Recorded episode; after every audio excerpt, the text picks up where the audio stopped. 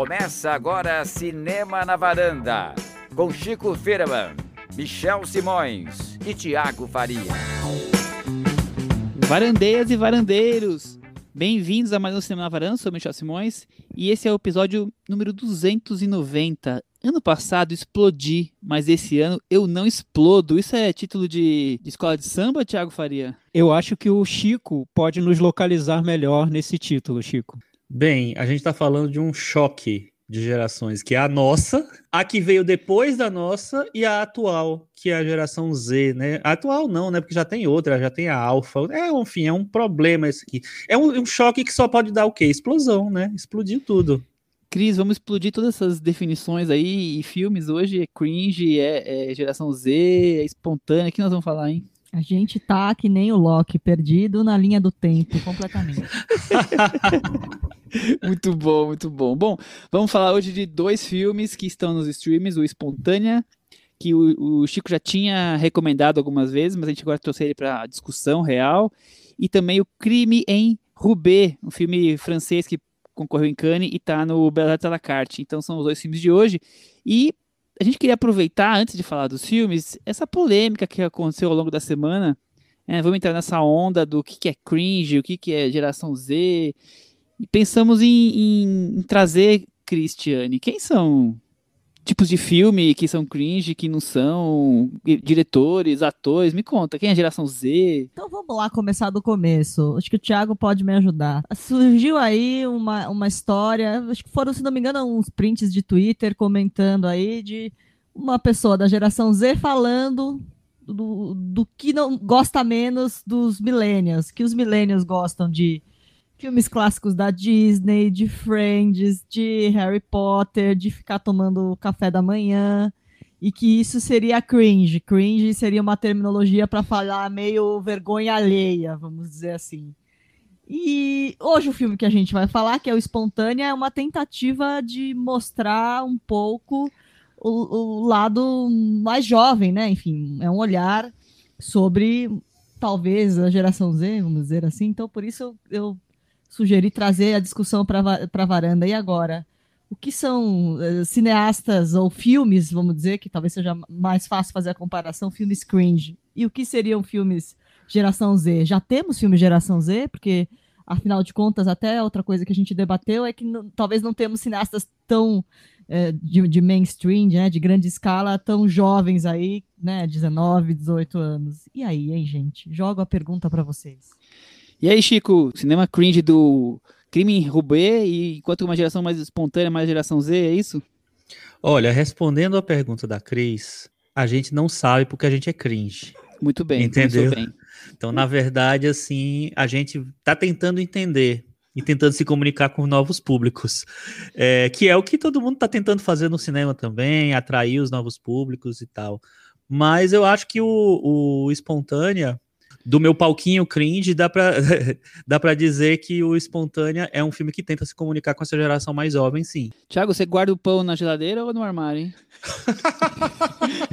Nem guardo o pão, não como pão direito. Eu sei, é, por isso que eu perguntei. Não, não, mas não quer dizer que eu seja de, de forma alguma aliado à, à, geração Z, né? Que nem café da manhã toma. Pelo contrário, adoro café da manhã.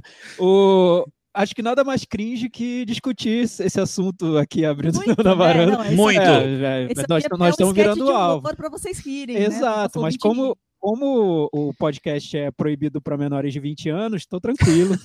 tipo, em tá casa, tá né? Quem está ouvindo tá com a gente. Sobre essa questão, Cris, do, do retrato da geração Z no cinema, eu vejo muita gente tentando retratar essa geração. O Espontânea é um exemplo. O oitava série, que a gente comentou outro dia, do Bo Burnham, é também outro caso. E tem vários, né? Tem vários filmes sobre adolescentes, tem várias séries da, da Netflix.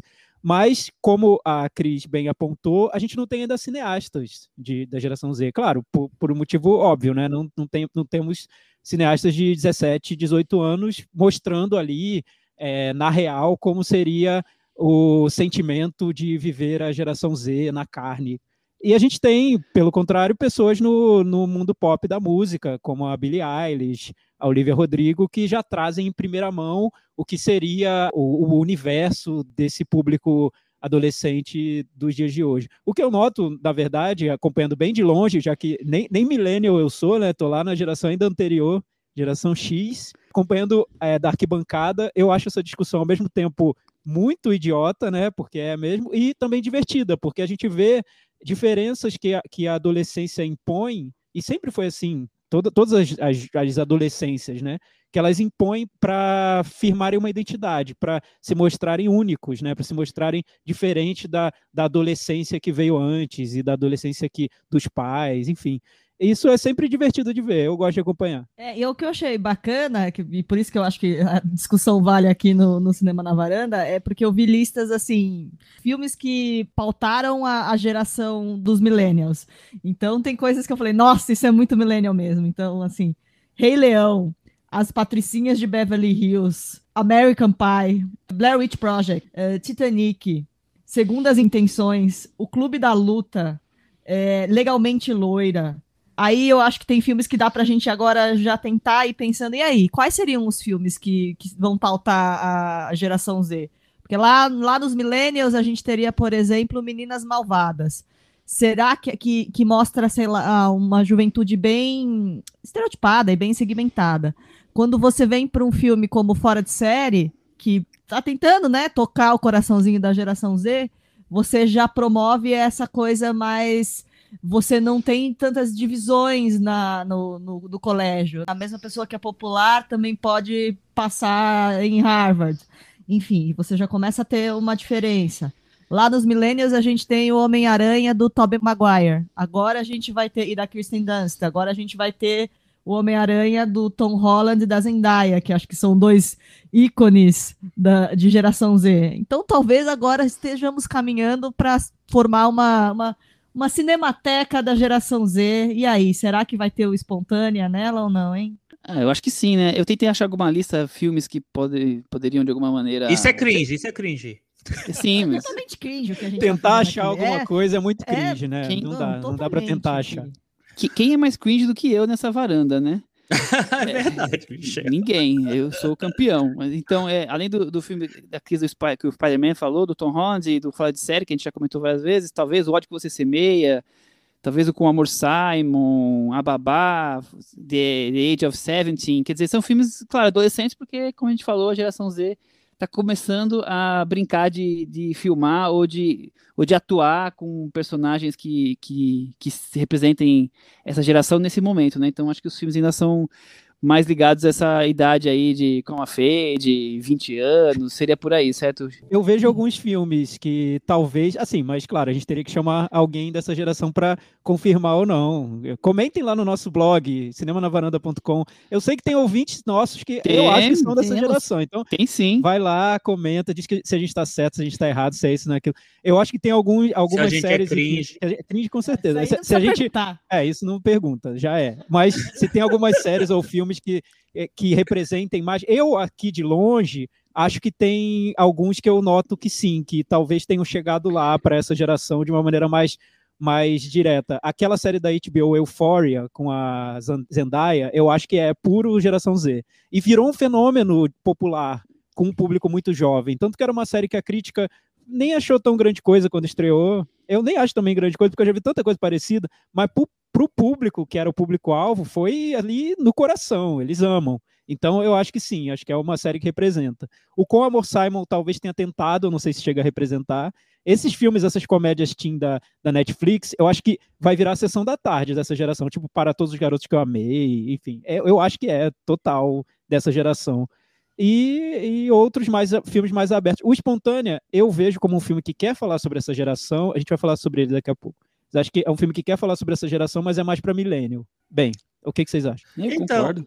De, desses filmes que você citou da, da Netflix, eu acho eles mais milênio do que geração Z, porque eles têm uma melancolia, uma melancolia não, uma, uma, um saudosismo, uma nostalgia envolvidos na, na própria é, dinâmica do filme, que é muito grande, né? Não sei se essa, essa geração, se ela tem essa, essa nostalgia toda, assim. Mas talvez tenha aquela coisa que até tem dos millennials, que é achar, é, achar a gente achar legal ver coisas do, sei lá, no nosso caso aqui, eu como cringe, dos anos 70, 60, então ver coisas de, de, É como se estivesse vendo coisas de alguma geração anterior. Eu tava até pensando aqui, por exemplo, Stranger Things. Eu acho que não é uma coisa de geração Z, mas acho que o elenco talvez saiba, né? A Billy Bob Brown seja uma pessoa que esteja conectada com essa geração. Então eu, eu acho que às uma... vezes cria um interesse. Eu tenho uma boa história com Stranger Things, rapidinho, um, um, cinco minutos, para rapidinho, menos até. Eu tenho uma, uma sobrinha de oito anos que é super é, nem sei se já se é geração Z ou uma geração anterior, mas é anti-geração que veio depois. Então ela não gosta de nada que foi feito depois. Naturalmente, ela só vê YouTube, só vê jogo de videogame narrado por cima, que é uma coisa que eu odeio. Ela sabe que quem é mais velho odeia, então ela ama isso. Ela, ela vê filme de terror, mas tem que ser muito filme para jovenzinho e tal. Aí eu fui apresentar Stranger Things para ela, né? Falei, ah, ó, tem uma coisa legal na Netflix, ela não conhecia. Tem uma coisa legal, Stranger Things. O que você acha? Vou colocar aqui o primeiro episódio para você ver. Coloquei ela, me olhou com uma cara, assim, eu, eu me senti o, o cringe, o tio cringe Tiozão, assim, né? É, total, mostrando para ela a Casa Blanca, sabe? Tá, beleza, passou, ela odiou, dormiu no meio. Tá. Aí depois a, eu, tava, eu fiquei sabendo que, como as amiguinhas dela começaram a gostar de Stranger Things, ela virou fã de Stranger Things por causa do elenco, da Millie Bob Brown, das criancinhas, as aventuras das criancinhas. Então, eu acho que tem muito mais a ver com identificação com os amiguinhos do que com qualquer outra coisa. Se os amiguinhos acham legal Stranger Things, vai virar referência. E quando tem criança no elenco, acho que é muito mais fácil virar, né? Ah, é porque é, dialoga é. melhor, né? Se sente, sente representado de alguma forma, né? É, aí eu acho que ah, fala mais perto do coração, do coração Z.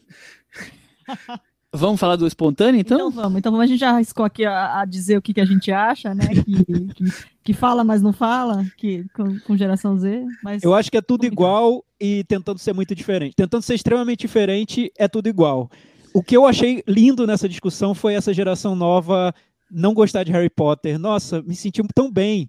Porque eu sou como da geração X, que não entendi Harry Potter, achei ok, nada demais, mas os millennials acham que, é, que ali é o oráculo, né, da, da, da, sabedoria, da magia, da fantasia. Eu achei nada demais. E agora ver a geração Z não achando, achando nada demais também, eu acho muito bom, me senti É engraçado achou. como Harry Potter é, é uma coisa que recupera tantas coisas de, de né, tanto, como é que é, tanto imaginário do, que já foi feito, e conseguiu condensar tudo no, no, numa coisa que, que, teve tanto apelo. É, é, é, é se você for analisar, é impressionante. Mas aí você vê fenômenos geracionais mesmo, né? Que só fazem Exatamente. sentido para aquela geração. E quem é adiante não vai conseguir entender totalmente por que aquilo tem um impacto tão grande, né?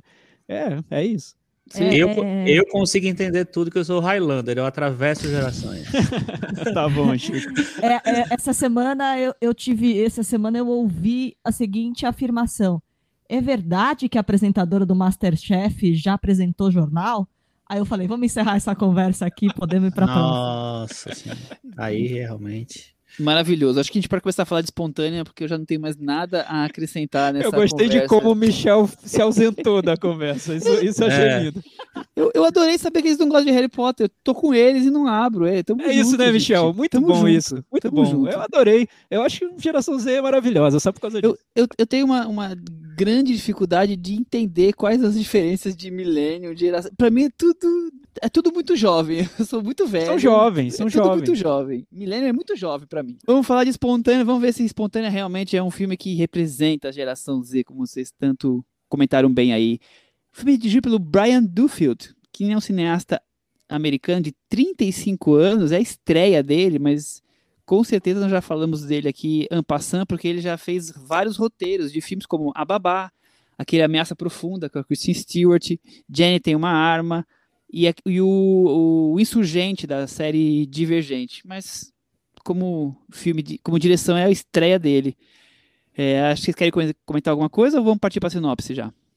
É, ele, ele tem essa carreira de roteiro, ele fez também do Amor e Monstros, né, que é, foi indicado ao Oscar de efeitos visuais, que é um filme que também tenta deixar, deixar as coisas mais próximas da geração, da, dessa geração mais jovem. É um filme de, de terror, de ficção científica, mais de ficção científica. Então, ele está nesse ambiente já há muito tempo, esse ambiente é, adolescente, pós-adolescente, pré-adolescente, é, é um cara que, vamos dizer que ele virou especialista no assunto.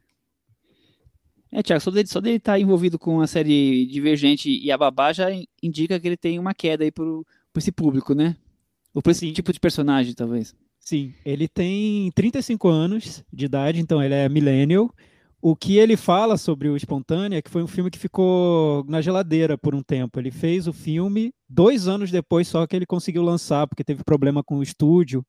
E até nas entrevistas de lançamento ele falou que, pô, ao mesmo tempo é, é uma coincidência interessante para o filme estar sendo lançado no meio de uma pandemia, porque é um filme que trata um pouco desse, desse tema, a gente vai falar sobre, sobre o assunto daqui a pouco, mas ao mesmo tempo ele se sentia mais velho, então ele falava que agora ele estava vendo o filme meio que pelo retrovisor, ele se ele tivesse feito o filme hoje, e hoje ele é pai, ele teria tido mais empatia com os personagens dos pais da, dos adolescentes no filme. Então, ele vê o filme como retrato até de uma época da vida dele diferente, de quando ele, ele tinha 30 anos, 30 e pouquinhos, e para ver como as coisas mudam, mudam rapidamente, né?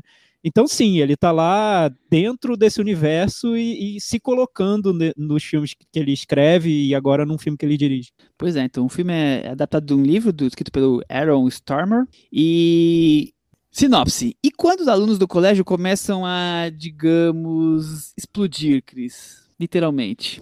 Acabou a sinopse? Essa é a sinopse? Não, não, calma, vocês estão muito apressados. Ah, Michel.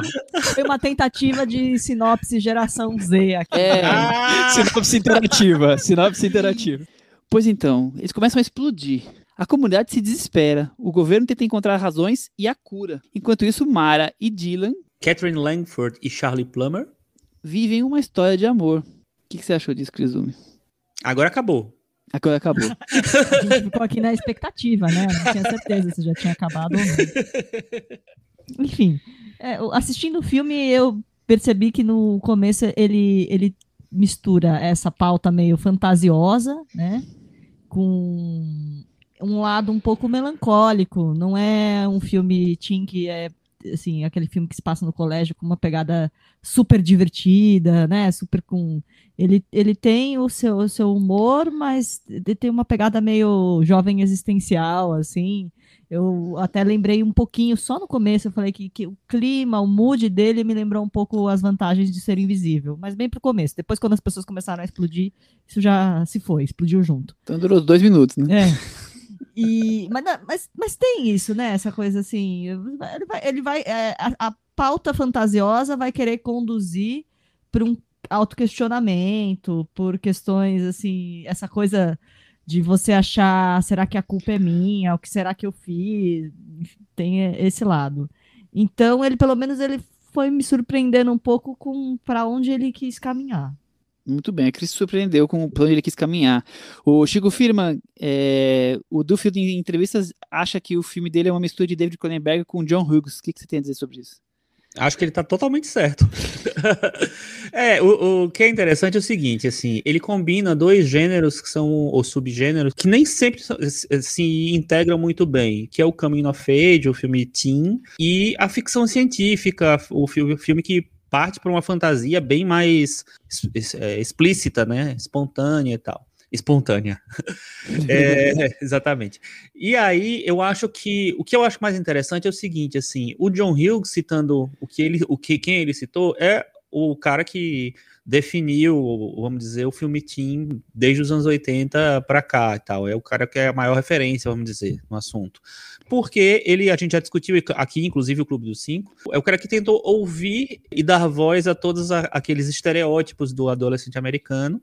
Então, olhou com seriedade para aquele adolescente, assim. Uma seriedade adolescente, vamos dizer, enfim. Eu acho muito legal com- quando você pega isso, né? Você pega essas questões do, ado- do adolescente e joga num universo de, de fantasia e encontra metáforas, talvez, dentro dessa fantasia para falar das transformações do, do adolescente. E eu acho que o Espontânea, é, enfim, de acordo com, a, com a narrativa, o que a narrativa vai te oferecendo, eu concordo muito com a Cris. Você vai vendo várias questões do- dos adolescentes sendo trabalhadas ali na- naquele universo meio fantástico.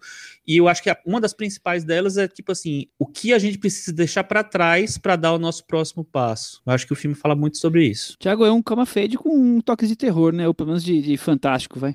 Isso aí, Michel. Seu gênero preferido, olha aí, chegamos nele. Eu sei que você tirou essa ideia, mas tudo bem, vai. gêneros, Michel é, É, é, é o gênero do Michel. Não, é isso, é, ele tem essa dificuldade de combinar gêneros. Tem o, o terror, que seria o terror cronenbergiano do- das explosões ali, das pessoas explodindo. E tem também uma história de amor muito sensível e, e direta. É, o, o que eu acho que é principal no filme, e daí acho que vale a comparação com o John Hughes, sim, é merecida, é que ele trata de uma maneira muito franca, muito honesta com questões adolescentes. E, e tem questões que são é, atemporais, de todos os adolescentes, sempre, e que não muda, e por isso o filme pode ter essa identificação mais direta com todo mundo, porque a adolescência sempre tem, né, é, tem questões que são de sempre, dos anos 20, 30, 40, enfim. E, e também, por outro lado, a- o que seria viver a adolescência hoje, no momento em que o mundo está tá em colapso. O filme cita diretamente, em três pontos, eu acho, o Trump. Então, ele quer localizar a situação ali num momento da história específico. Não é sobre coronavírus, porque foi feito antes, bem, bem antes, mas é, eu sempre penso isso quando, quando eu penso em geração mais jovem, né, geração Z e tudo. Eu penso, se para mim tá difícil hoje viver no mundo, imagina para quem é adolescente. Eu jamais iria querer ser adolescente hoje. Nunca. É, se, se me desse essa opção, eu falaria: não, não, deixa. Vamos esperar mais uma rodada e aí eu vejo se eu, se eu vou querer ser adolescente agora. Porque é muito difícil viver no, numa época em que parece que cada vez mais as, as possibilidades de quem é jovem se limitam, né? Você não tem. Parece que o mundo se fecha sobre você e te deixa ali sem ar, sem, sem, sem saber o que fazer. Se a falta de perspectiva é um assunto universal para a adolescência, para essa geração agora é, é, um, é explosivo. É isso. É um sufocamento, né? É uma geração que nesse momento tá todo, tá todo mundo sofrendo, claro, mas acho que eles estão sufocados porque é a época que mais se descobre as coisas, que se vive as coisas, né? E estão aí, claro que a gente sabe que muita gente não está respeitando o, o- o distanciamento, né? E, e tá fazendo vida normal, mas assim, boa parte da geração tá, tá aí sufocada, né? Trancada dentro de casa, ou pelo menos limitada, então é realmente um momento difícil de ser adolescente hoje em dia, né? E falando um pouco mais do, do filme, essa coisa dessa combustão espontânea que, que explodem as pessoas, eu acho curioso como ele consegue dialogar com, com essa coisa de que depois acabou se, se tornando tão forte como hoje é o confinamento, né? Mas ao mesmo tempo vai levando em paralelo a vida deles, né? Com os seus, as suas questões, quem quer ir para faculdade, é, questão de am- nam- namoros, relacionamento com pais. Então o filme consegue ao mesmo tempo que tem um drama ali acontecendo, um, um grande evento inexplicável, ter também a coisa do, do dia a dia e ter essa linguagem própria jovem, Chico. É, e eu acho que quando eles, eles escalam esses dois protagonistas, né, o Charlie Plummer ele, tá- ele já está aí faz mais ou menos uma década, na verdade, mas ele é ele tem essa, esse foco muito jovem no, no- nos filmes e nas séries que ele faz. E a Catherine Langford, ela fez o 30 Reasons Wife, né, onde, onde ela foi revelada. É uma atriz que também tá, acho que se conecta muito com o que tá com o, o cinema pop ou o audiovisual pop atual. Então, eu acho que tem uma tentativa de representação ali com quando se escala esses, esses dois. E são dois atores que eu acho muito bons e estão muito bem no filme. Eu acho que eles pegam o espírito do filme, que é, uma, que, que é interessante porque é um filme que trafega entre ser, ser sério, tratar temas sérios, com muita leveza, mas com alguma profundidade. Eu acho que tem uma, um equilíbrio muito grande ali, que para mim é a grande, o grande trunfo do Brian Duffield nesse filme.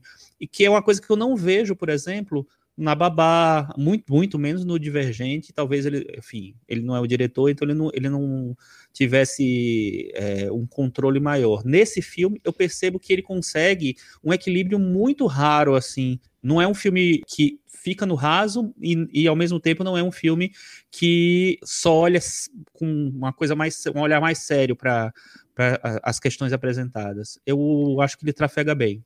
Cris, que dilema, hein? Seus amigos estão morrendo, o próximo pode ser você e ninguém pode fazer nada a respeito, hein? Não é? Ela se vê diante de um questionamento muito, como se diz, existencial, uma coisa mais profunda. E tem até um pequeno, como se diz, é um pequeno ensaio sobre luto, de certa forma. Como é que você vai ter essa ausência dessas pessoas? E, assim, a gente está vivendo um momento tão traumático que é esse esse luto coletivo, que é. Você até fica meio. Você tá vendo um filme que supostamente é para ser um momento leve, você até fica, pode ficar um pouco abalado, vamos dizer assim. Tiago, a coisa do luto é, é, um, é uma, de alguma maneira também está sendo retratada ali, né? Sim, é, é, eu vi muito esse tema no filme. Para mim, um dos temas principais é uma alegoria perfeita para o momento que a gente está vivendo, só que ela não foi feita para isso, né? Mas eu acho que é, é a alegoria perfeita para ser jovem no meio de uma pandemia, no meio dessa pandemia que a gente está que está ocorrendo agora, porque imagina, no filme você tem um, um caso inexplicável que, que, a, que atinge um, uma escola, no caso, um grupo ali de adolescentes, então eles começam a explodir. É essa a trama do filme. Não sabem por quê, e isso está acontecendo na escola, então eles têm que parar de ir à escola, têm que ficar em casa, o que já dificulta as relações para ele, para eles. É, é, uma realidade hoje que, que, os, que os jovens vivem ou já viveram no primeiro ano de pandemia, que é ter que ficar em casa, ter que refazer a rotina, o medo de perder pessoas próximas, perder amigos, perder pessoas com, com, conhecidas e como lidar com essa perda, como lidar com, com a ausência. Então é, é tudo muito atual. É, o diretor, com certeza, ele próprio deve ter se surpreendido com a atualidade que o filme ganhou, porque era só um filme sobre adolescência, que, que claro, fala sobre a adolescência do momento, mas também de uma maneira temporal. Hoje virou um, um filme com esse outro com essa outra camada, essa perturbação ali na, na trama, que, que faz com que eu, aí eu concordo com a X, com a Cris que. Com a X. É, com a X.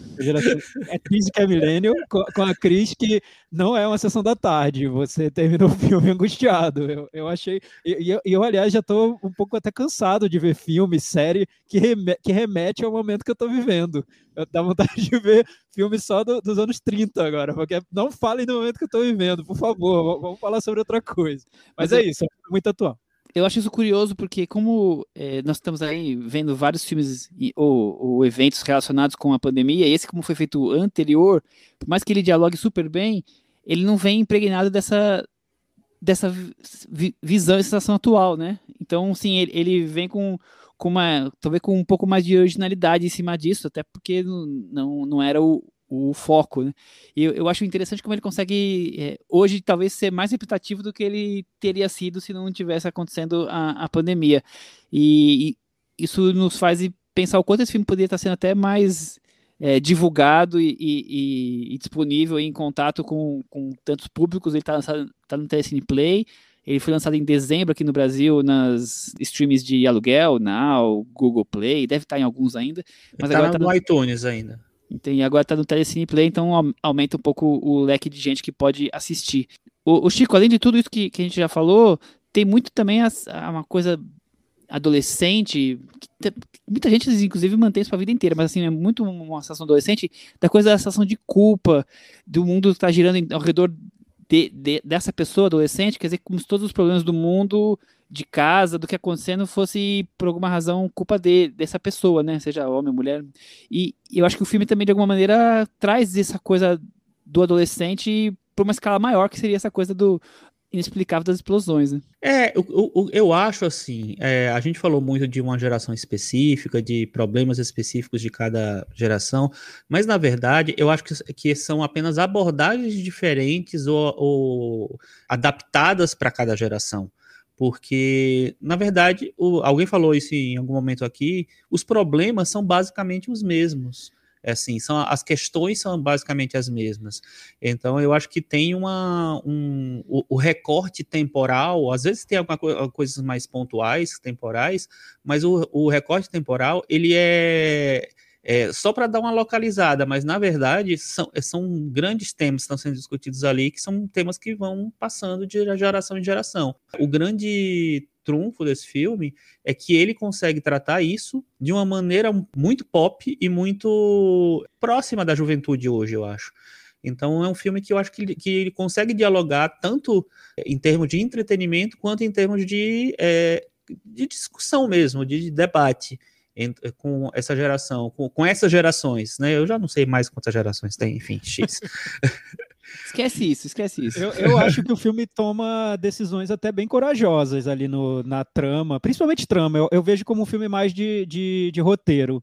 Apesar de ter momentos ali de direção que me surpreenderam, principalmente na, no momento do clímax do filme, que quando tem que, que, que, o filme tem, tem esse, essas explosões que vão ocorrendo, depois tem um período de calmaria e, e aí tem uma nova, uma segunda onda, né, da pandemia, né? enfim, tem uma uhum. segunda onda e nessa segunda onda acho que, o, que o, o diretor se mostra muito eficiente na, na construção de, de suspense, de, de cenas de horror mesmo dentro do, dentro do filme que, que eu gostei. Ali eu via o, o, a influência do Cronenberg da, dos anos 80, do, de A Mosca. Ali, ali, nesse momento do filme, se eu pudesse recortar do filme e tirar, esse momento eu gostei, da segunda onda do, da, das explosões.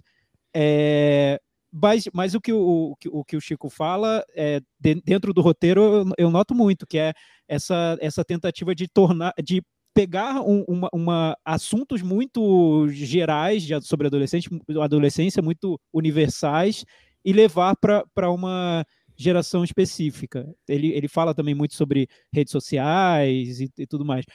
E, e, o humor do filme me, me, impressionou também, porque acho que isso é mais qualidade de roteiro até, que é, que é parece que o filme está sempre tirando sarro do que ele poderia ter de mais sério, das, dessas reflexões filosóficas que o filme tem. E o personagem do garoto é fundamental para isso, porque ele está sempre zoando a, a garota, ele está sempre fazendo uma piadinha, levando o filme mais para o humor, o que poderia ser muito trágico, ele leva leva mais pro, pro cômico. Que isso dá uma leveza que, que é, é inteligente no, na estrutura toda do, do filme. E sobre opções corajosas de roteiro que eu, tava, que eu tava falando, acabei me perdendo um pouco. O filme acaba jogando com personagens que são essenciais, fundamentais para a trama, de uma maneira que eu não esperava que ele fosse jogar até meio radical mesmo na, na segunda metade do, do filme. Vai se tornando até quase tão, tão nihilista, e acho que é marca dessa geração mesmo, eu acho que não tem como ser de outro jeito. Ele vai se tornando tão dark no, no, no que ele está fazendo, e isso tão honesto também, porque é isso a vida hoje, que eu nem sei se ele consegue direito amarrar tudo isso no final. O que eu menos gosto do filme é o final. É, o desfecho eu não gosto. Eu acho que o desfecho parece um, um clipe de Instagram motivacional, sabe? Não, não, não cola, não, não, não funciona. Para mim, o, o interessante é mesmo quando ele vai, como ele vai levando o filme para um limite de horror existencial mesmo para essa geração. Poderia ter ficado mais desagradável até se ele quisesse. É, eu concordo totalmente com você, Thiago. Eu gosto muito dessa coisa da espontaneidade da trama, pegando carona no próprio título do filme, mas acho que, que tirando essa, essa segunda onda, como você comentou aí, que tem um pouco mais de relacionamento com, com Cronenberg, mas fora isso, é um filme que boa parte do tempo é, fleta com uma comédia romântica teen em, em, sua estrutura, em boa parte, em boa parte dessa história, com, com esse humor levemente sarcástico que talvez talvez seja um, um, ingrediente um pouquinho diferente, mas que o finalzinho cai num momento alta-ajuda que eu acho meio puxado ali, Cris. Também não gosto do fim. Também acho que é isso. Parece que acontece tanta coisa, tanta coisa, e que no final o filme não dá conta de, desse tanta coisa. Ele não consegue ser tão forte como alguns pontos do, do filme é. A minha sensação foi essa, que o finalzinho deu uma decepcionada. É, eu, eu acho que o Brian Duffield tem um, um problema com o final. O, o, Problemas Monstruosos, que é, que é o roteiro dele também, também é um, um ele amarra demais, é, é, é, muito amarradinho demais o, o final. E essa espontaneidade, como o Michel falou, do, do filme, do, do, do texto, né, da ironia que, tem, que é, é levado o tempo inteiro, ela se perde um pouco porque tem, tem um compromisso narrativo ali no final. Tipo assim, vou, deixa eu embalar tudo aqui. Eu acho que ali ele pede realmente um, pouco, um pontinho. Mas até lá eu acho que ele consegue ser um filme tão inteligente, sabe? E tratar com tanta ironia e leveza várias questões que eu acho que ele se diferencia bastante de vários filmes que dessa geração, até de filmes mesmo roteirizados pelo próprio Brian Duffield, porque que eu acho que não, até então, dos filmes que eu vi dele, não tinha feito um roteiro que fosse realmente bom, inteligente, irônico, sabe? E que tratasse de questões importantes, assim. Vamos pro Metavaranda? Vamos. Cris Dume. Eu vou dar seis. Thiago, eu vou dar seis. Eu vou dar seis e meio. Chico? Sete. Com essas notas, o Espontânea ficou com 64 do Metavaranda. Bom, né? E eu quero ver a opinião da, da geração Z. Vamos lá. Vai, entra lá no nosso blog, cinemanavaranda.com. Diga, eu sou da geração Z, espontânea nota. Aí dá a nota lá. Primeira coisa, blog é muito cringe. É, blog não dá. Nossa, Mas o que, que blog seria? é Página? Seria é. o nosso cantinho? Não, o que, que é? O que TikTok. que é? Nossa, é, nós não temos página no TikTok. A gente Dê vai. Uma vou- dancinha na nossa página e com uma nota. Não sei. Ah, é, nós não temos página no TikTok. Página no Ah, Eu até fiz um Sítio, login, gente, mas eu não sítio na- na consigo rede colocar o perfil do TikTok, gente. Foi mal. É, não deu. Viu? É isso. São limitações, acontece. Eu não tenho palavras para esse momento aqui. Vou A gente vai pro próximo. TikTok, é isso, né, Michel? Eu não sei nem entrar nisso direito. eu também não sei. Ai, meu Deus. V- vamos abandonar é, esse, esse lado geração Z, vamos partir para uma coisa mais cringe totalmente. Tenho, não tenho dúvidas que é um cinema cringe. Ar, Arnaud Desplechin.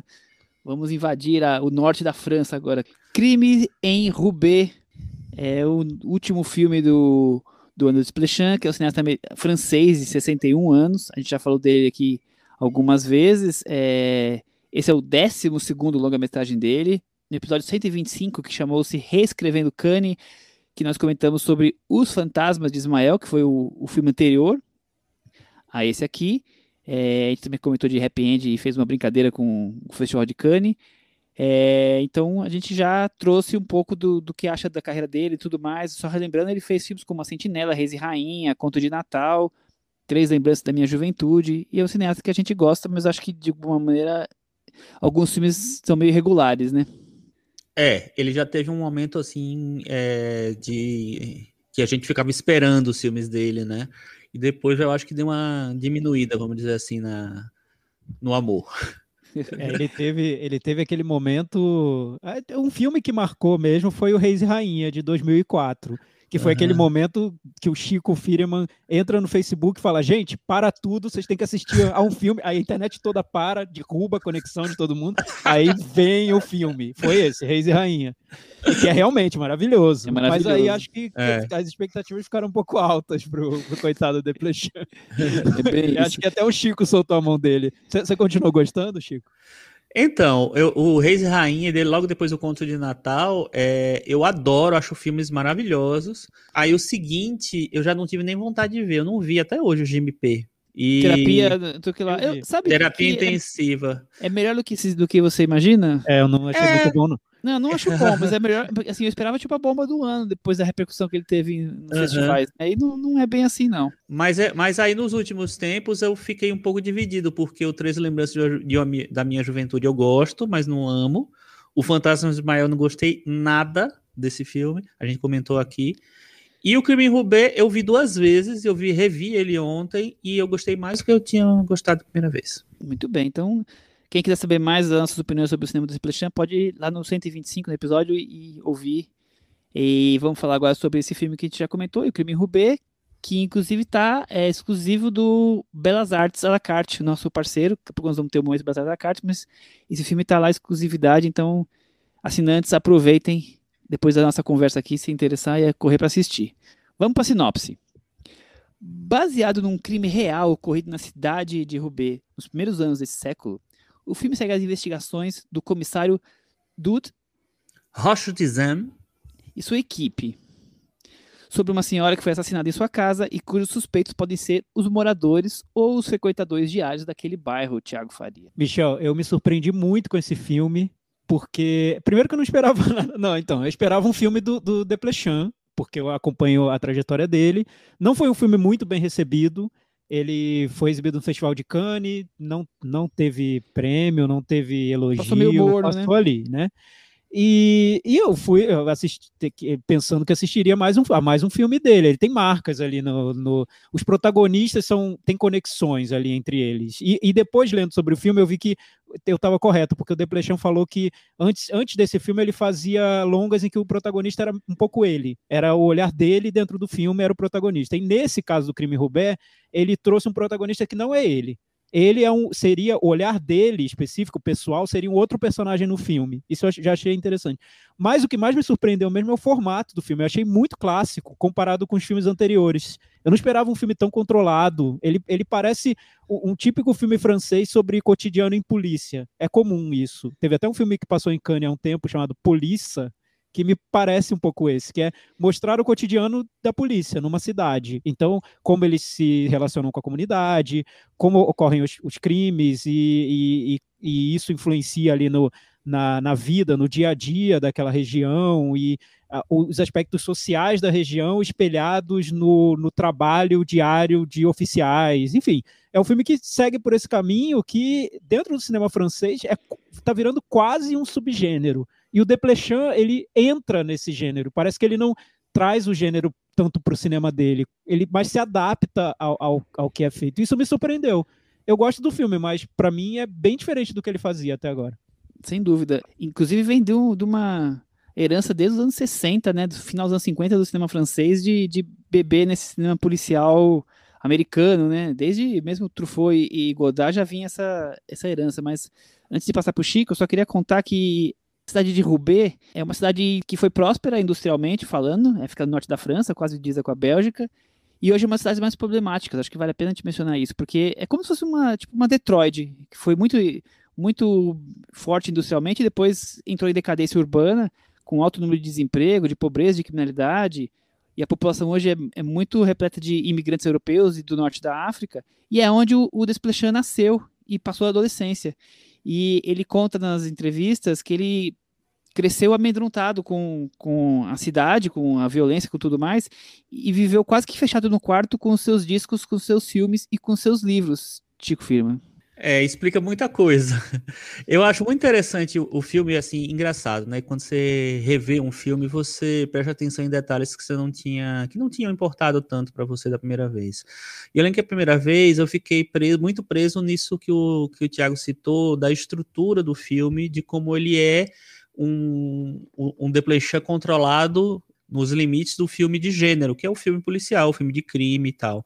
É, só que nesse, nessa revisão, eu, eu percebi que assim, ele se dedica muito a decodificar aquele esse cotidiano da polícia, né, que realmente é com, muito comum no, no, cinema francês, mas ele, ele tenta fazer de, um, de, uma maneira diferente, assim, dando mais densidade para os personagens. Eu acho que ele se identifica muito, eu acho que é com o personagem do policial assistente, né, o novato, né? É isso, Sim, Thiago? É, porque é... Ele, ele, aliás, é uma, é uma estrutura diferente, quase desequilibrada na narrativa, de propósito, porque a narração do filme é desse personagem coadjuvante. Exato. O personagem principal é o é o que chefia a polícia. Esse é o personagem Exato. principal do filme, só que a narração é de outro personagem. E é esse personagem, o policial coadjuvante, que quem faz é o Antoine Rainas, que é, é um, um, ator que, que veio do 120 batimentos por minuto, que ele meio que filosofa sobre a vida. Ele é meio solitário, ele, tá, ele, ele não conhece a cidade, e ele, sei lá, ele, ele fica... Ele fica falando com a família dele que está longe, com o pai, assim, mentalmente, vamos dizer, né? Ele dá uma outra, uma outra camada para o filme. E eu percebi mais esse personagem dessa vez, e, esse, e, e, eu acho que esse personagem faz toda a diferença no, no contexto da narrativa, porque ele dá, ele, ele traz o Desplechin para o filme eu acho, para o gênero, né? E eu acho que isso dá uma, uma renovada meio na, na, maneira como ele aborda o gênero. O filme é baseado num documentário que é, foi feito para TV, se não me engano, sobre a cidade de Roubaix. Então ele tenta, ele pega várias histórias crime, reais. É sobre o crime, é, né? Exato. Ele pega, ele pega é, historinhas reais ali dentro de, um, de, um, de uma situação, de um crime é, que aconteceu. E eu acho assim que uma, outra coisa que dá uma grande força pro filme é a maneira que o, o que o Desplechin conduz os atores. Eu acho que tem interpretações muito boas ali, muito boas. A, a Sarah Forestier, que faz uma, é uma das, das suspeitas do crime, assim, é uma atriz que eu adoro, sempre ela tá me surpreendendo, fazendo coisas diferentes, assim. A Lia Sidu, eu gostei muito, muito dessa, nessa revisão. Eu não tinha gostado tanto da primeira, mas eu gostei muito boa. E o, o, o protagonista, o Roshi Zem, também. É mais clássico o personagem dele, mas é muito bom ele, assim. Então eu acho que o, o elenco dá uma densidade para o filme que os filmes policiais franceses geralmente Quer dizer, tem, até tem, mas não, mas não, não, não é nesse, nesse nível, assim. É um filme muito mais humanista, eu acho, porque ele tenta ah, mostrar os, os, esse lado pessoal de cada personagem. Como o Chico comentou, ele, ele, é, ele é baseado no, no documentário.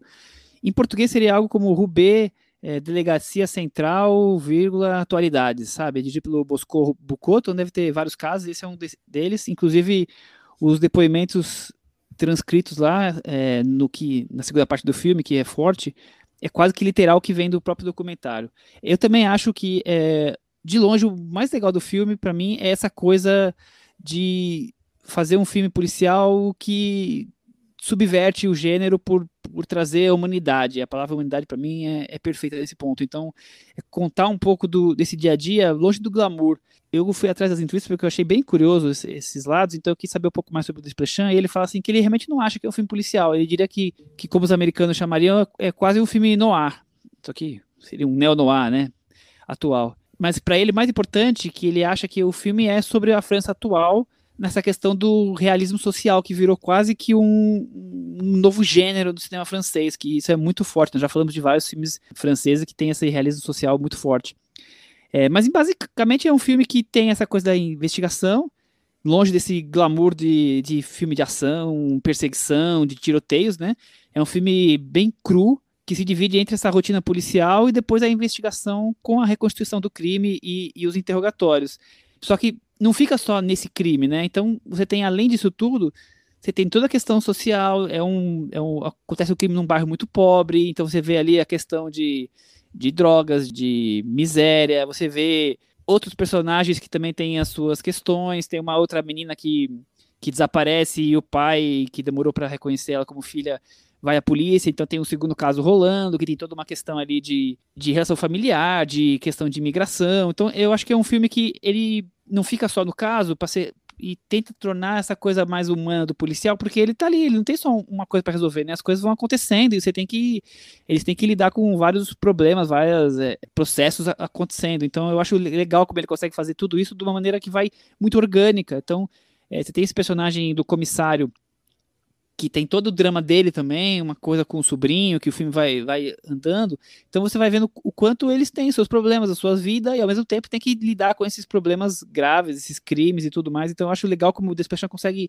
amarrar isso muito bem e transformar esse filme cada vez mais humano, mas também até inesperado, né? O filme vai, vai se desenrolando por, uma situação que no primeiro momento não parecia o que, o que poderia ser, né, Thiago? Sim, e para mim tá bem dividido isso no filme. A primeira parte toda do filme, a primeira hora hora do filme é mostrando o cotidiano da, da polícia, os pequenos casos, o, os crimes ali que, que, que eles acham que podem ter relação um com o outro ou não. E a segunda parte já é a investigação mais direta de um crime específico, com depoimentos, é, enfim, algo mais típico do gênero. A primeira parte eu acho que tem mais desse realismo social, sim. O que eu falava que eu, que eu vejo como esse filme integrado a um subgênero francês está mais ligado a essa questão do realismo social mesmo. Eu não vejo o filme como um filme policial típico, ele está mais ligado a toda a tradição que veio depois da série The Wire, que foi uma referência nesse sentido, que mostrava o cotidiano de investigação, mas nesse foco social é, como esse crime, a investigação desse crime se integra à realidade daquele lugar onde o crime foi cometido e daquelas pessoas que vivem naquele lugar. Então, é isso, né, o filme. E eu acho que ele faz muito bem, é, de, de uma maneira elegante. É, ele, ele, ao mesmo tempo, ele deve muito ao gênero, ao realismo social que se faz na França hoje, mas ele coloca o olhar dele, ele, subverte por esse personagem coadjuvante, como disse o Chico. Ele vai colocando essas reflexões dele na narração desse personagem e tornando o filme um, um pouco menos padrãozinho. Acho que por isso ele não foi tão reconhecido quando foi é, exibido em Cannes, porque se espera do Desplechin um cinema mais intenso, um cinema mais totalmente desequilibrado e, e com emoções à flor da pele e tal, como foi o Reis e Rainha, como foi o Conto de Natal. E esse filme, acho que passa longe disso. O, o disse que estava lendo muito Dostoiévski, então também vejo crime e castigo nessas discussões sobre motivação do crime, sobre ligação entre os personagens e a realidade social tem outro caminho para ele. Não sei se ele vai continuar seguindo ou, ou se vai voltar ao cinema que ele fazia antes. Não sei. É, eu, eu acho que essa conexão é, com esse sistema social francês meio que para por aí, assim. É claro que tem esse olhar, mas eu acho que assim ele enquadra as duas coisas. Ele, ele joga para o cinema deplechaniano. então eu não, eu não consigo conectar tão fortemente ele com Os Miseráveis ou com, sei lá, qualquer filme so, social francês assim. Eu acho que tem que, que tem uma um, namoro de, de temática, de, de formato, talvez, mas ele coloca tantas outras coisas no filme, ele dobra realmente, como o Thiago falou, esse, esse subgênero e, e faz um filme dele, dentro, do, dentro das regras, daquelas regras ali. Eu, eu acho que ele tem essa. Por ele ser da, da cidade, né, e ter é, essa herança, né, cultural de, de estar tá ali, eu acho que ele consegue talvez representar melhor isso, essa coisa do realismo social. Eu, eu vejo, diferente do Chico, eu vejo muito isso, principalmente no, na segunda parte, quando você descobre que, que as motivações do crime, e são coisas tão ligadas a, realmente à, miséria, né?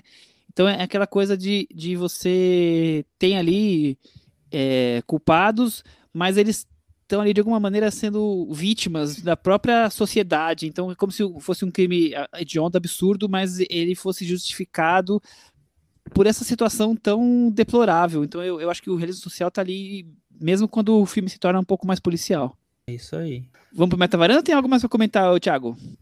Vamos lá, Michel. Pode começar. Eu vou dar nota 6. E você, Chico? Eu vou dar 6,5. Eu vou dar nota 6 também. E com essas notas, o Criminho Rubê ficou com 62 no Metavaranda. Ficaram notas bem parecidas os dois filmes de hoje. É, e com, a, e com essas notas também mostra que eu sou a pessoa mais legal da varanda, que todo mundo já sabe, mas enfim, normal. Exato. é, só para só falar para os nossos ouvintes que sempre estão antenados nessas coisas, existem alguns filmes é, do Deplechan que estão disponíveis em, em streaming no Brasil, e eu acho que vale muito conhecer. A gente já recomendou aqui recentemente, eu acho que o Reis Rainha, né, que, que passou na MUBI. A gente, nem lembro, mas eu acho que a gente falou. O Reis Rainha, é, eu acho que é o filme mais básico da da carreira dele. Básico no sentido assim, tem que ver. É bom, porque básico não é nada, né? É, é, básico assim, tem que ver. Fundamental, é, eu diria, seria a palavra. Tá na MUBI e também tá na Claro Vídeo.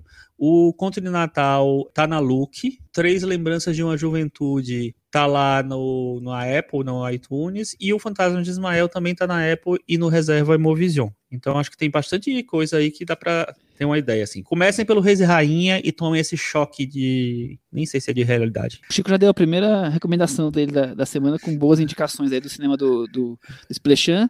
E acho que a gente pode partir agora pro momento Belas Artes à la carte, né? A gente acabou de falar de um filme deles que está lá na, no cardápio, mas eles têm outros filmes e vamos, como semanalmente fazemos, destacar outro filme.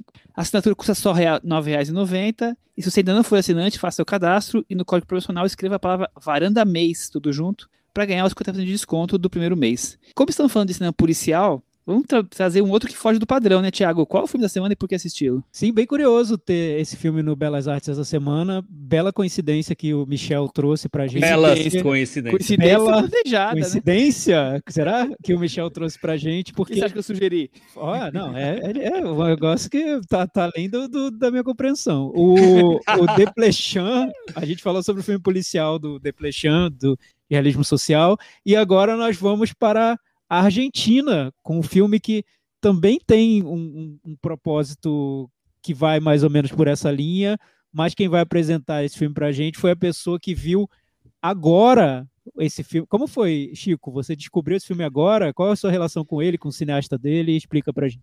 Então, eu, na, na verdade, eu não tinha visto esse filme na época. Eu, eu já sabia é, é, do, do Pablo Trapeiro, já enfim, já, já, ele já estava gerando algum bochicho e tal, mas eu deixei passar por algum motivo, enfim, não vi na época e terminei deixando, sabe quando você vai deixando um filme e aí de repente você fica com mil filmes para assistir? Eu fui deixando para lá. Eu vi agora, né, que a gente escolheu para falar e gostei muito do filme, achei muito bom, acho que é, é, o filme talvez que revelou realmente o Pablo Trapeiro, não é o primeiro filme dele, né, o primeiro filme dele é O Mundo Grua, mas esse filme eu acho que ele fez mais repercussão, que é o do outro lado lado da lei, El, Bo, El Boinarense, que é sobre um, um jovem do interior da Argentina que ele é meio que obrigado, ele, é, ele comete um crime e ele é obrigado a entrar numa força policial, enfim, e é um, fi- um filme que eu acho que ele se divide entre o preço de um homem e o valor de um homem. Profundo, hein, Thiago? Nossa, até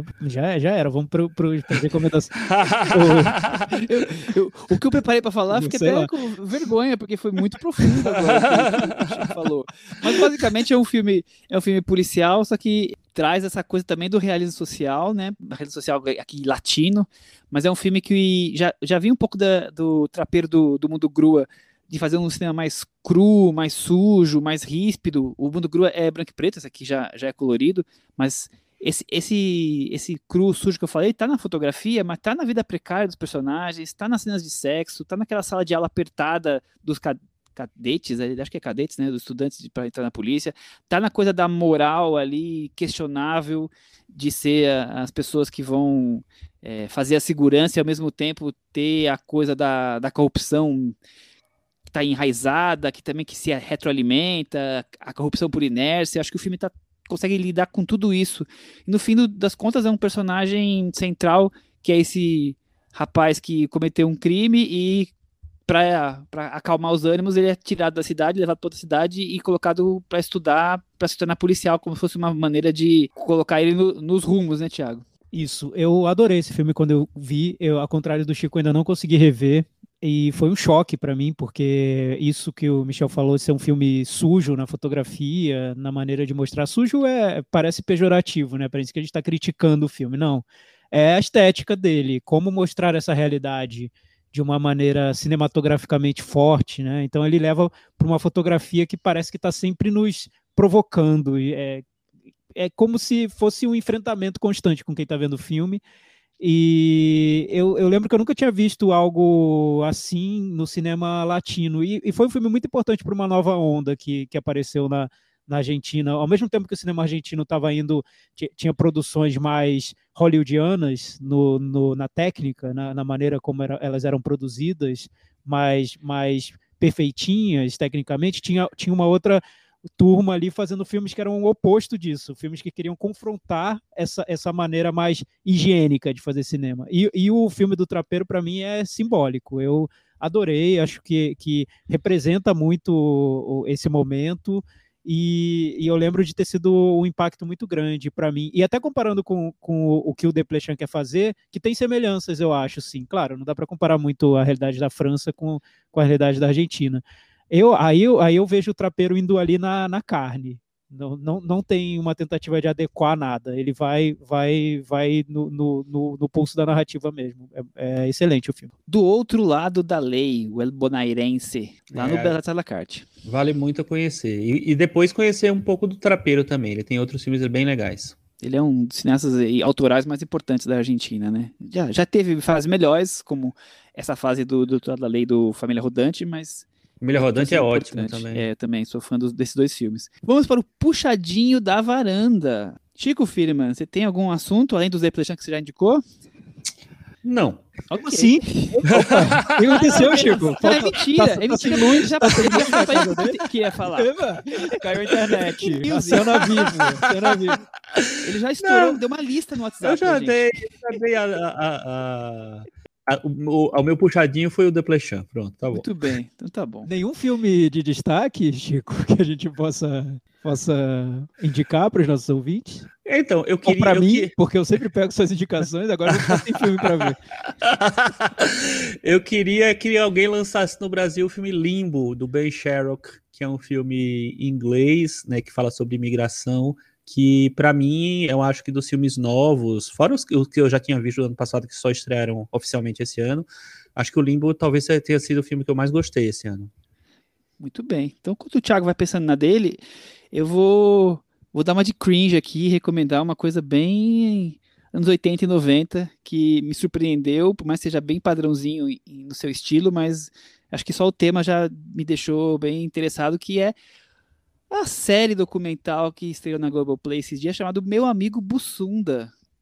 Esse grande personagem de Cacete Planeta, um dos, dos roteiristas do, do TV Pirata, desse, um ícone do, da, da comédia brasileira, anos 80 e 90, e eu gostei muito de, de re reviver esses momentos, a carreira dele, através de depoimentos de, de todos os amigos e, e também de muito material de arquivo, claro, porque tem desde o busto da criança até até a, a, o trágico faz, morte dele na, durante a Copa do Mundo na Alemanha, né? Então eu achei muito interessante como eles conseguem é, reviver. Eu, eu, sempre umas coisas que eu sempre cobro do documentário, o documentário que é sobre um personagem específico, é se eu conseguir assistir aquele filme, aquele documentário, e se eu conseguir entender quem é o personagem. E nisso o filme que é dirigido por são dois diretores, um deles é o Claudio Manuel, que também é um ex-cacete do planeta, consegue muito bem. E ele tem quatro partes, e a quarta parte é meio que conduzida pela filha dele, tentando resgatar um pouco lembranças de, dela e também resgatar um pouco do que descobrir quem foi o pai que ela não, não conviveu tanto. Ele morreu, ela tinha 12 anos. E fora tudo isso, a, o momento em que todo mundo, todos os cacetas começam a contar como é que foi o dia da morte dele, como é que foi o, o processo, o que aconteceu, como é que foi a reação, é de, é de cortar o coração, né? Então tá aí meu amigo Bussunda. Muito bem, Cacete Planeta fundamental aí durante muitos anos. Mas hoje não ando falando mas, bobagem. Não, mas a geração Z nem, nem fale sobre isso, nem deixa descobrirem, nem deixa tra, trava o acesso, trava o acesso. é, eu, eu vou, vou, recomendar uma série da Netflix que eu deixei para recomendar depois de ter visto tudo, para não cometer aquela gafe de, de indicar um negócio que fica muito ruim do, do meio para o final. Então eu, eu deixei para ver tudo e indicar. E é uma série ok, fofa, uma série fofodark, aquele gênero que o Michel detesta. é quase Tim Burton, é quase o Tim Burton a série. Ai, que, é, que é que horror da Netflix, que é a Sweet Tooth, uma série que está sendo muito elogiada hoje, e que eu acho que está sendo muito elogiada pelo mesmo fator do, do Espontânea. É, ela acaba refletindo a pandemia sem querer, porque foi feita inspirado num, numa graphic novel produzida anteriormente à, à, à crise do coronavírus, mas é, é isso, você assiste a série achando que é uma alegoria para o momento que a gente está vivendo. Tem uma, uma pandemia, é uma crise mundial, as pessoas usam máscaras, tentam se proteger de todo jeito, ninguém tem explicação para o que está acontecendo e a situação é, é de, de caos absoluto. Ela é bem conduzida, tem episódios específicos para alguns personagens, então no fim da temporada a gente sente que conheceu todos os personagens direitinho, isso, isso eu valorizo em, em série. O único probleminha que eu vejo e que me incomoda também nas séries da Marvel é que muitas vezes você tem um tema muito forte, um assunto que poderia render um, uma série mais pesada, mais densa no que está sendo tratado, mas como eles querem transformar num programa censura livre para toda a família, ver de mãos dadas, para criança, para o vovô, tira essa densidade, tira essa força do que teria no, no, material e torna tudo um pouco mais suave, um pouco mais light, um pouco mais delicado. E, e aí, nesse caso específico, eu acho que, que fica devendo. Nas séries da Marvel eu também acho que, que é um problema. Mas é ok, é, é, vale a pena ser visto. Switch to. Muito bem, então tá aí as recomendações da semana. Vamos para a fase final, Chico Firma? Vamos lá, Cantinho do Ouvinte. Com o Tiago Faria.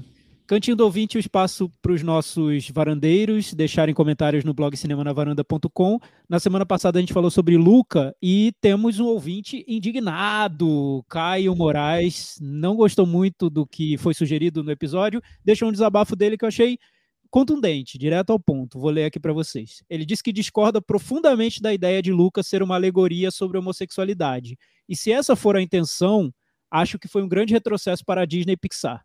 A história do filme é basicamente a intensa amizade na costa italiana entre dois monstros marinhos, que quando emergem para a superfície se transformam em dois garotos. E esse segredo ninguém pode saber.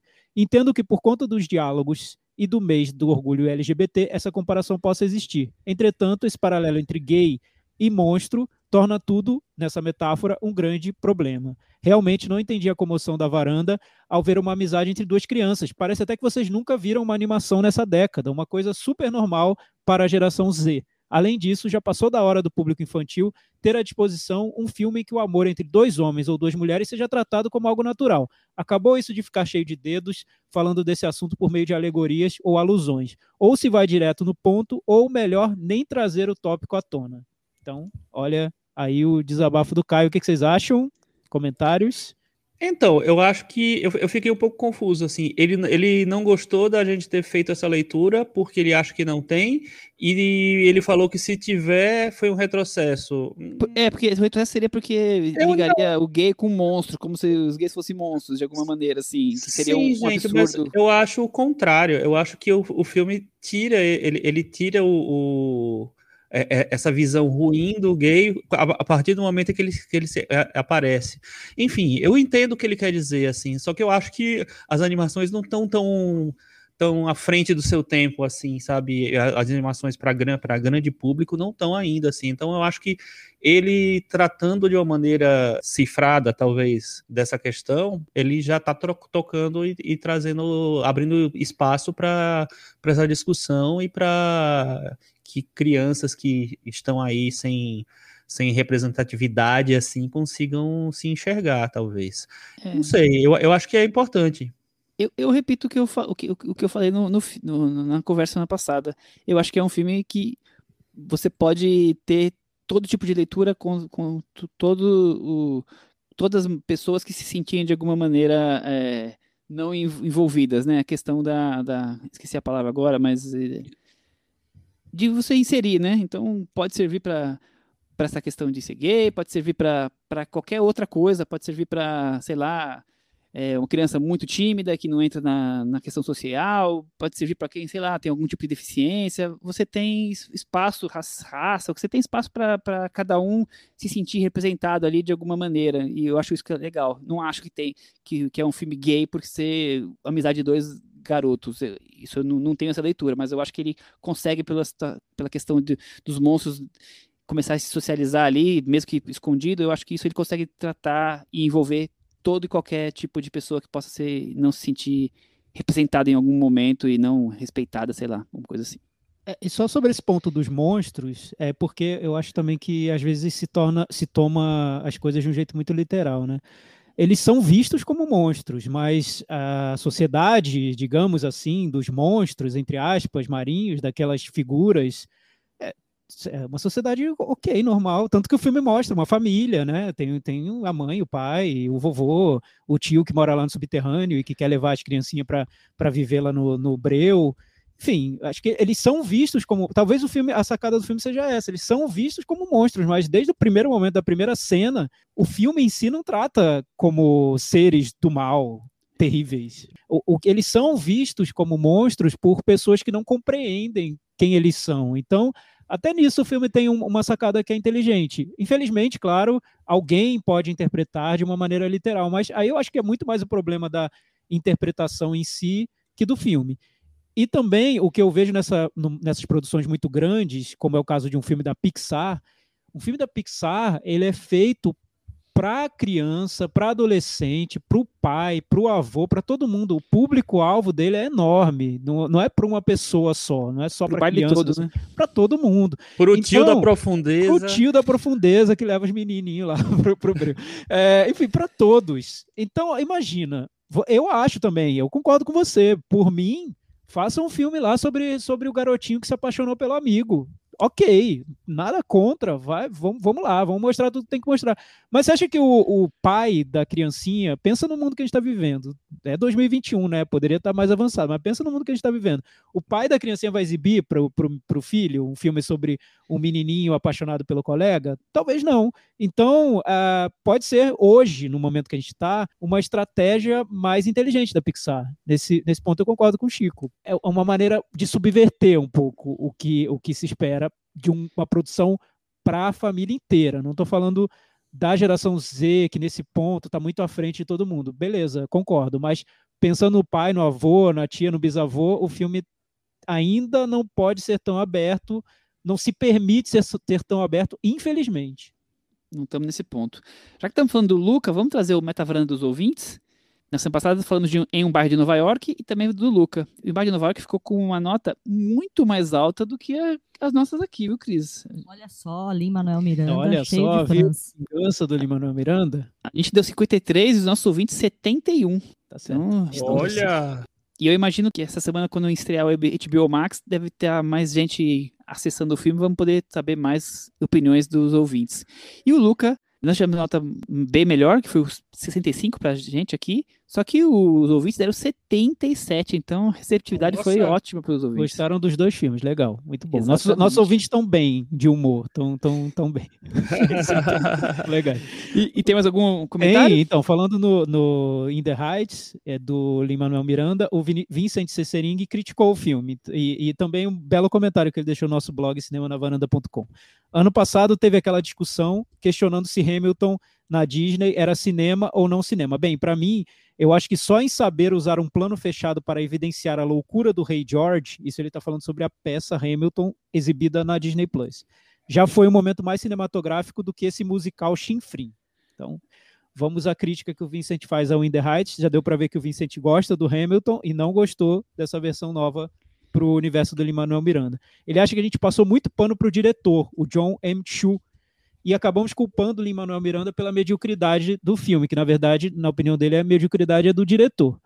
Minha experiência com In the Heights foi diferente. Gosto muito do Hamilton, estava bem empolgado com ele. Mas depois de assistir, minha impressão foi justamente a de que tinha ali um musical muito clássico, folheti- folhetinesco, otimista, com uma vibe que lembra muito as primeiras obras do gênero e cuja maior reviravolta era ser feita por, para, com a população latina, muitas vezes irregular, que é um alicerce da população dos Estados Unidos. Só o que faltou foi um diretor que defendesse de verdade tudo isso. Concordo com o que foi dito no início. É um cineasta bem sem personalidade, sem assinatura. Acho que o principal problema do filme tem a ver com isso. No fim, me lembrei de La La Land, que é completamente tolo, sonhador, ingênuo, apesar do desenrolar da relação dos personagens, mas lá, ao menos, o diretor Chazelle defendeu essa, essa inocência. Aqui, nem sequer os números mais difíceis e bem coreografados conseguem trazer um fragmento da legitimidade que eu senti ao, ao ouvir o álbum da peça, depois de assistir. Bem, então, para o Vincent, a gente passou muito pano para o diretor John M. Chu. Que você acha, eu Chico? não acho que a gente passou Michel? pano. Eu acho que a gente esnobou, na verdade. Nem levando muito em consideração, né? a gente, já, já, assim, falou rapidinho que ele era meio qualquer coisa, e aí a gente esnobou ele e focar totalmente no, no Lin-Manuel Miranda. Michel, só, só uma coisa que eu acho que a gente não falou, que eu acho Sim. importante. O Lin-Manuel Miranda produz o filme, né? Isso que eu ia falar, esse é o ponto que talvez o, o Vincent não comentou aí, porque acho que a gente deu importância pro, pro Lin, porque ele produz, ele escreveu, ele fez a peça e ele tá no filme, quer dizer, eu acho que por isso que a gente deu esse espaço todo, porque ve- o, o filme é, talvez tenha uma, uma participação muito maior dele do que parece só para ele não ser o diretor. Eu acho que ele quis alguém para fazer esse, esse papel, porque ele talvez de diretor, porque ele talvez não se sentisse à vontade para conduzir tudo. Mas é, ele tem muita entrega do que foi o resultado final do filme, eu tenho certeza que sim. É, eu acho também, Michel, porque às vezes fica a impressão de que o diretor é culpado por tudo. E o Lin-Manuel Miranda, apesar de ter atuado no filme, ter produzido o filme, ter escrito as músicas do filme e tudo, ele estava ali fora só assistindo ao que estava sendo feito. Só Não, né? vendendo pirágua. Ele, Aquela- Com certeza as decisões todas, visuais, conceituais, tudo passou por ele. Tudo passou por ele. Eu tenho certeza absoluta. Aquela cena Claro. pós-crédito é o, é o detalhe. Eu sou o produtor, eu quero a minha cena no final do filme, sim. Eu sou o produtor, não, sou o dono. É o dono, o cara produz, imagina. Ah, Eu acho que é o, di- o diretor que tá, devia estar um pouco intimidado ali no filme. Eu duvido que ele tenha conseguido fazer alguma coisa pessoal ali. Ah, eu vou, vou colocar. Lin-Manuel Miranda, desculpa, mas essa cena aqui é minha, o corte dela final é minha, você só vai ver na tela. Vai lá, senta lá, Lin-Manuel. não, não teve isso não. Eu vou trazer então um último comentário que é no Twitter do Leonardo Vec, que está sempre comentando com a gente, e ele disse que essa semana, depois de nós termos indicado o filme faz algumas semanas já, ele assistiu Tampopo, que ele queria ver dos anos 90 e não encontrava cópia, e ele adorou o filme, faz muitos elogios e fez dois tweets lá sobre isso. Então, mais uma recomendação nossa do Belas à la carte, que mais cedo ou mais tarde as pessoas ouvem, acreditam, vão lá e descobrem grandes filmes, hein, Chico? Pois é, assim, é o cardápio que tem muita coisa pra se explorar, né? Eu acho que a gente está vivendo num momento de, de redescobertas de filmes. Isso está sendo, para mim, bem, bem curioso ver, acompanhar nas redes sociais. É sempre o mesmo processo. O filme estreia em algum streaming, o Chico recomenda e as pessoas descobrem. Cala a boca. Acho que com, com, com essa eu só posso encerrar o episódio de hoje, né, Cris? Temos um episódio. Maravilhoso. É isso aí, até semana que vem. Tchau! Tchau. Tchau.